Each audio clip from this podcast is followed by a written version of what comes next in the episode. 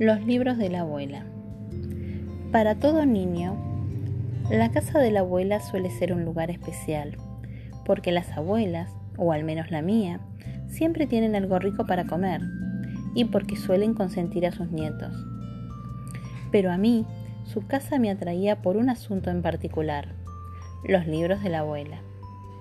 Tenía una biblioteca que, aunque no era muy grande, estaba surtida de muchos libros, hasta el punto de que algunos quedaban horizontales por sobre los otros. Cuando me permitían quedarme a jugar en la biblioteca, solía ordenar los libros por altura o sacar todas las revistas selecciones y ordenarlas por fecha. Mi abuelo pasaba y me decía, deja de leer, que me vas a comer todos los libros. En mi casa, en cambio, solo había un atlas, una enciclopedia, un diccionario y un libro de cocina de doña Petrona C. de Gandulfo. Fui feliz cuando me regalaron mi primer libro, un ejemplar amarillento de una novela llamada Alegre que contaba una historia súper triste. Fue mi primer libro y el primero que me hizo llorar. Luego tuve Mujercitas, al que también leí y releí hasta gastar las hojas antiquísimas. Ambos habían sido de mi mamá cuando era chica. Cuando yo tenía unos seis años, mi abuela tuvo que ser operada de la columna vertebral por un tumor benigno. En esa época mi mamá iba a cuidarla todos los días y yo podía leer todos los libros que quería.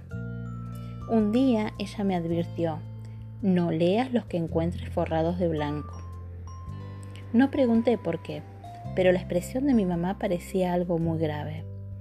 Respeté esa orden durante muchos años, hasta que la curiosidad pudo más. Ya tenía casi 12 años y un día me aventuré a tomar uno de los libros prohibidos. No me di cuenta que en realidad no estaba forrado con papel blanco, sino que era el color de la tapa. La cubierta tenía una lapicera de donde goteaba un líquido rojo. Abrí la tapa con miedo, como si la historia pudiera realmente estar escrita con sangre.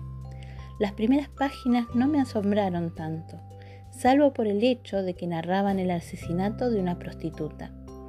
los investigadores parecían estar intrigados porque no había marcas ni huellas dactilares y no identificaban al culpable. Estaba escrito en primera persona y al siguiente capítulo el narrador cambiaba. Nunca había leído algo así. Para mí fue toda una novedad. De ahí en adelante, siempre quise escribir una historia contada por múltiples narradores. No lo logré. Como dije, el primer capítulo fue narrado por el asesino, el segundo por una amiga de la víctima, el tercero por un periodista que investigaba el caso, el cuarto por un fotógrafo que acompañaba al periodista. Y aquí mi mente nuevamente saltó con una nueva revelación. El personaje comentaba, como si tal cosa, que consumía cocaína y necesitaba más, que tendría que salir a buscarla y no sé cuántos detalles más sobre estupefacientes que me dejaron con la boca abierta. Jamás en mi vida había visto algo así. Y que estuviera en un libro me parecía una cosa de lo más espantosa. Sin embargo, me interesé cada vez más en esa historia.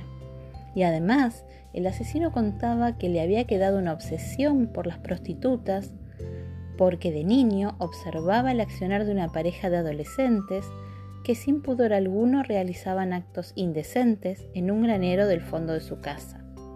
Durante semanas me quedé pensando en esa historia.